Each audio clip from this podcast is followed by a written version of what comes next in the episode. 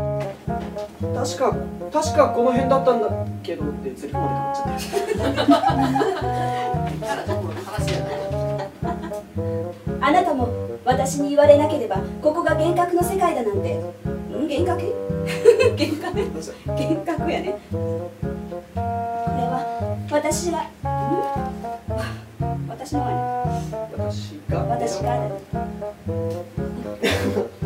ちょっと俺ちょっと筋が痛くなってるからなんでそうなんだこの番組は FM 秋葉のパーソナリティ小林秀樹が初めて担当する冠番組なのですこのポッドキャストの中では現在公開中の「ラジトラ Q2012」の裏側に迫るべく小林秀樹が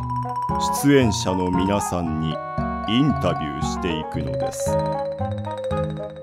小林秀樹のラジトラシグナル小林ディディレクターが呼んでるぞえ今から番組なんですけどいや呼んでたけど本当ですかあじゃあちょっと行ってきますやってみたかったんだ明智龍之介のラジトラシグナル今日は趣向を変えて私明智龍之介がラジトラ Q に出演するその出演者の方に突撃します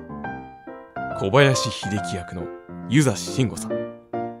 コンコンコンコン湯座さんあはいはいあどうどうももはい明智龍之介ですあどうもはじめましてあ、はじめまして。はい。あのー、ちょっと、ラジトラシグナルという番組のあはい突撃取材なんですけど。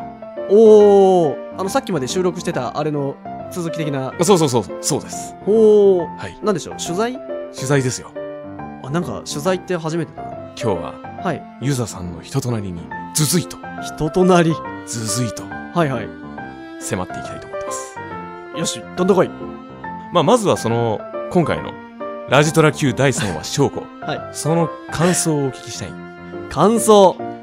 あのー、秀樹がいろいろ振り回される回ですね毎回振り回されてる気がするなでもその中でも多分一番振り回されてる回じゃないかなと思いますねああ。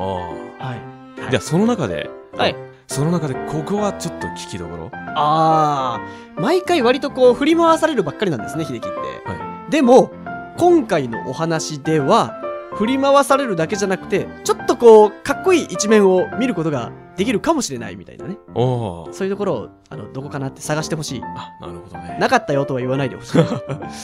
は、きっとあるはずだからそうか。はいはい。探してなんだみようと思今のいます。深いそうかは探してみようと思います。まあ、そうですね。じゃあ、その、3話の話はいんだけでもないけども、その、普段やってるそのラジトラ Q、ええ収録の雰囲気とか、えーあと、共演者はいの方との面白いエピソードなんかありますかいっぱいありますよ基本的に収録中の雰囲気すごいいいですけど、はいあの藤田エリオさんっていうあはい方がいらっしゃるんですけども、はい。誰かがちょっとこう噛んだりするセリフを間違ったりするとですね、たまに変なツボに入っちゃってですねあのーそこで毎回芝居が一体止まってしまうっていうね、うんあれはまあ面白いこっちも見てて面白いっていうあねーちょっとした見ものですよ見物ですか。これ聞いてくれてる人には多分まあ直接見ることはないと思いますけどどっかでねこういうところを公開するところがあればぜひとも見ていただきたいうんところですねそれはぜひ私も聞いてみたい。 はいさらにここで、はいもう一つここを聞いてくれという、今回動物が出てくるんですよね、動物が出てきてかつそれが美少女美女に化けるんですねおお多分に僕の脳内補完も混じるんですけどはいそこは多分こういうのを聞いてくださる方々も得意だと思うんでおその動物が美女に化けるその様を、あの右脳を働かしてあ感じ取ってくれればまた一つ楽しみ方が増えるんじゃないかなと思いますねーいいですねわかりましたありがとうございましたははいはいお疲れ様ですい、えー、小林秀樹役の湯沢慎吾さんでした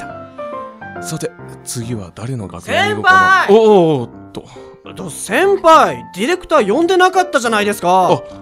ああそうだったか本当にど ういうことですかいやー違ったかな俺の思い違いかまあ細かいことは気にするなもう僕番組中なんですから。あ、すまんすまん。はい。というわけで、気を取り直して始めたいと思います。失礼します。あ、証拠役の立花玲さんですね。こんにちは。いこんにちは。えーいきなりすいません。小林秀樹のラジトラシグナルという番組を、えー担当させていただいております、小林秀樹と言います。よろしくお願いします。お願いします。いきなり楽屋に押しかけてきて申し訳ないんですけれどそも、うねえ、すいません、本当に。あれ、なんか怖 いな。あのー、私こと小林秀樹を助けてくださった翔子さんを、あのね、あうそうさぎの翔子を演じていただいてですねうさぎに出させてはい、その立花玲さんに、はいはいあのー、ちょっと翔子を演じていただいた時の感想なんかを聞かせてもらえればなと思ってですね、感想？ええ、あのー、ここが見せ場だよ、うさぎのここを見てっていう、うさぎの鳴き声がなかったな。なかったです ね。まるっきり人でしたもんね、出てきた時。 あ、でも、本当に助かりました、その説は。ありがとうございます。いいえ。耳ってあれ、自前だったんですか耳はね。最後、あ、出てなかった。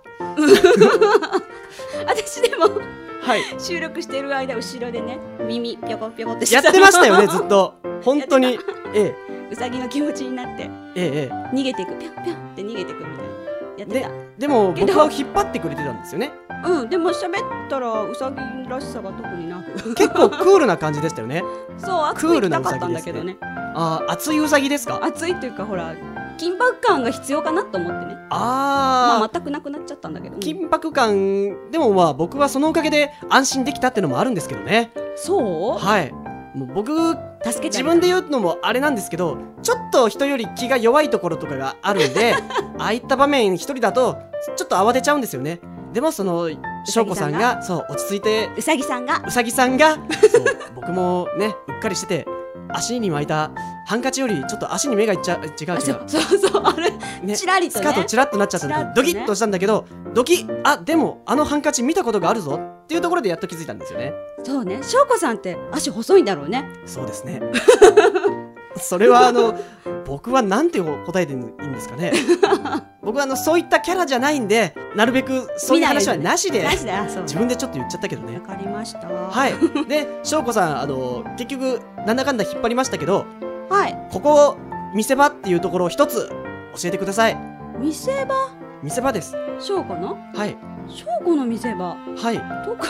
えー、そうですか最後のあのドアを破壊してるシーンとかあったじゃないですか最後はにはあって ああれはあって壊してたんですか心の中ではねなるほどなるほどそういった心の中のイメージってやっぱり大事ですもんね大事ねねうさぎの気持ちでや近っくにいたから巻き込まれて吹っ飛ばされるって言ってましたもんねそうねそうそう僕危っう飛くんで別も次元よかっにたと思う飛けぶどとこだったんでそれそうですねあの歯で壊してたんですねら そう、あまり見られたくないシーンですねうんうん、見せないだから見せないですよね見せないだから裏の僕顔だもから僕もああやって離れていってよかったんですねそうみ見せ僕が涙なが向こう向こうのら世界だから見えないでしょそうですね見えませんでした見せないからもう、翔子さーんって叫んでる横で、はーってやってたんです。そうでもおかげでみんなも助かったということですね。そうです、はい。では今日は突然お邪魔したのに、あの、親切に。お土産ないのお土産は、あの、 ないです。はい。そうすいません。うんあの、昨日聞かない番組で、次から気をつけます。はいというわけで、またご縁がありましたら、ぜひご一緒させてくださいということで、はいはい今日はお邪魔いたしました。バイバイありがとうございました。じゃあね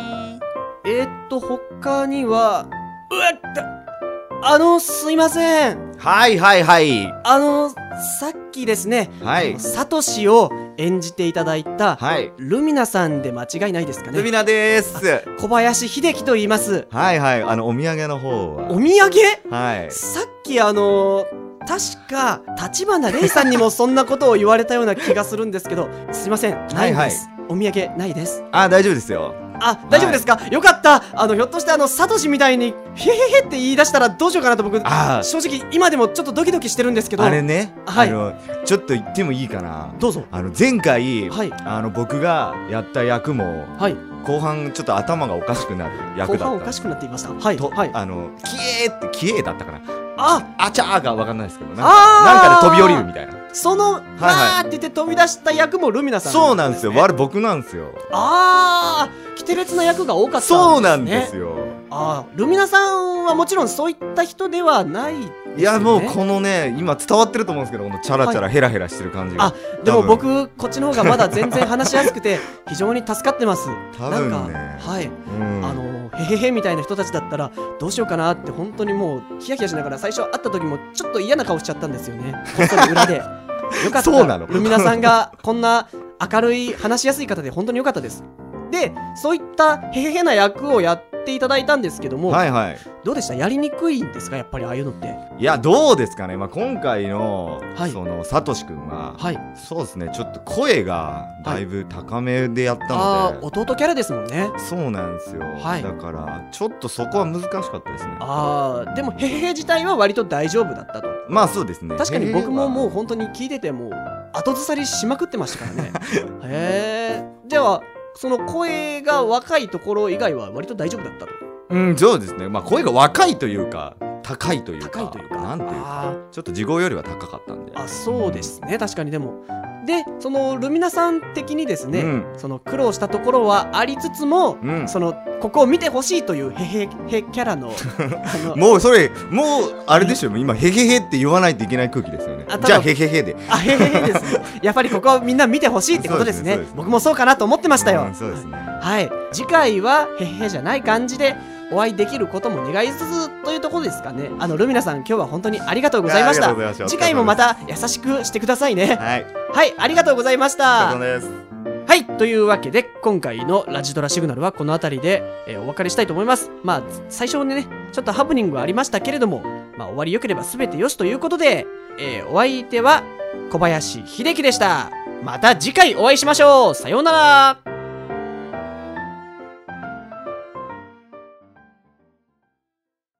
ごめんなさい。大丈夫ですかはい。なんとか。先輩た、た、た大変ですよどうしたんだ小林京子さんが大変なんですよじゃあ、光る。輝くって書いて、光る。ホットレモンティーを一つですね。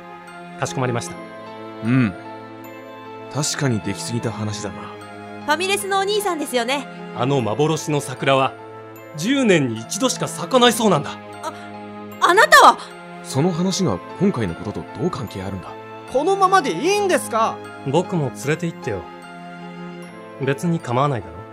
大丈夫か京子どうだい時間の流れを移すことは、できたかい次回